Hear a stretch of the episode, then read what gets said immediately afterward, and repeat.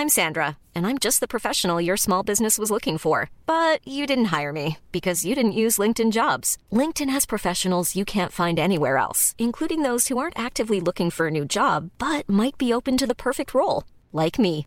In a given month, over 70% of LinkedIn users don't visit other leading job sites. So if you're not looking on LinkedIn, you'll miss out on great candidates like Sandra. Start hiring professionals like a professional. Post your free job on linkedin.com/people today.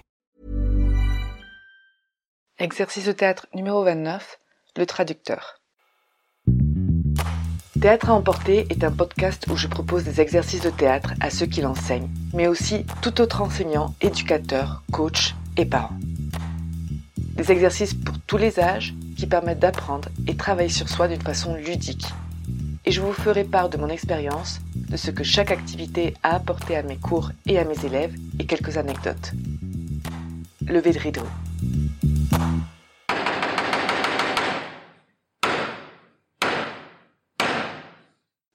Bonjour, pour cet exercice, nous allons avoir besoin de minimum deux personnes. Commençons par le déroulement.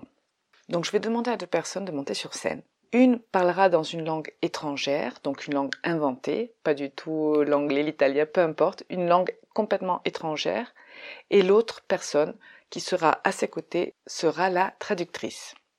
Donc on peut imaginer que la personne qui parle la langue étrangère monte sur scène pour faire une conférence, pour parler au public, et il fera de temps en temps des pauses pour que le traducteur puisse expliquer au public de quoi il vient de parler. Bien évidemment, la traductrice ou le traducteur ne sait pas réellement de quoi l'autre personne est en train de parler, donc ça n'a pas été prévu en avant, c'est complètement improvisé, mais elle devra faire comme si elle comprend tout ce qu'elle dit et parler avec assurance.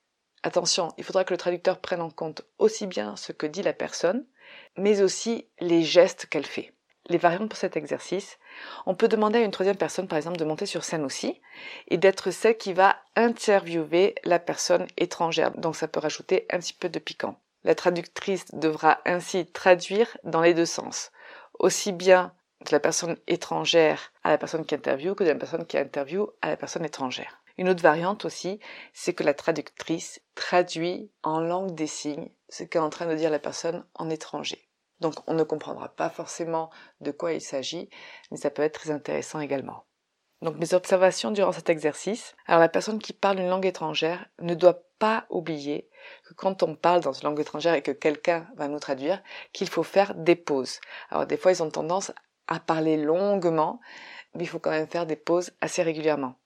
Autre chose aussi, c'est que quand la personne qui parle donc une langue étrangère se dirige au public, il faut qu'elle le fasse avec une certaine intention parce qu'elle est en train de raconter une histoire. Donc plus elle ajoute des intentions et plus la traductrice ou le traducteur en rajoutera aussi.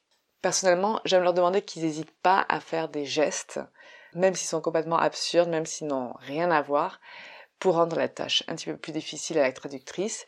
Et finalement, l'improvisation en sort meilleure. Alors il y a certaines personnes qui se bloquent avec euh, euh, cette histoire de parler dans une langue étrangère. Donc vraiment, ça peut être une langue, peu importe laquelle, inventée, chachachi, chachacha, chouchouchou, peu importe, c'est vraiment pas important. Le plus important, ce sont les gestes et l'intention avec laquelle ils parlent. Attention, quelque chose qui arrive très souvent, c'est que la personne qui parle dans une langue étrangère va finir par adopter l'histoire qu'est en train de raconter la traductrice ou le traducteur et va par conséquent poser des intentions ou des gestes qui ont à voir avec ça. Attention, celui qui parle dans la langue étrangère est le meneur. Même si le traducteur traductrice ne voit pas où il va en venir, peu importe, mais ça reste quand même le meneur. Il ne faut pas qu'il se laisse influencer par le traducteur ou la traductrice.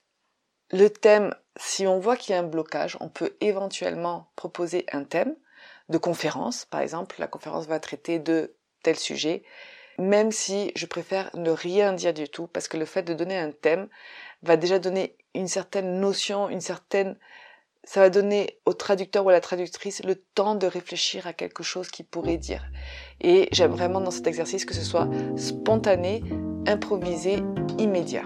Et l'exercice d'improvisation marche très bien en général quand justement la traductrice ou le traducteur n'a pas le temps de penser. Les mots-clés pour cet exercice sont l'écoute, l'observation, l'improvisation et la traduction. je vous dis à bientôt.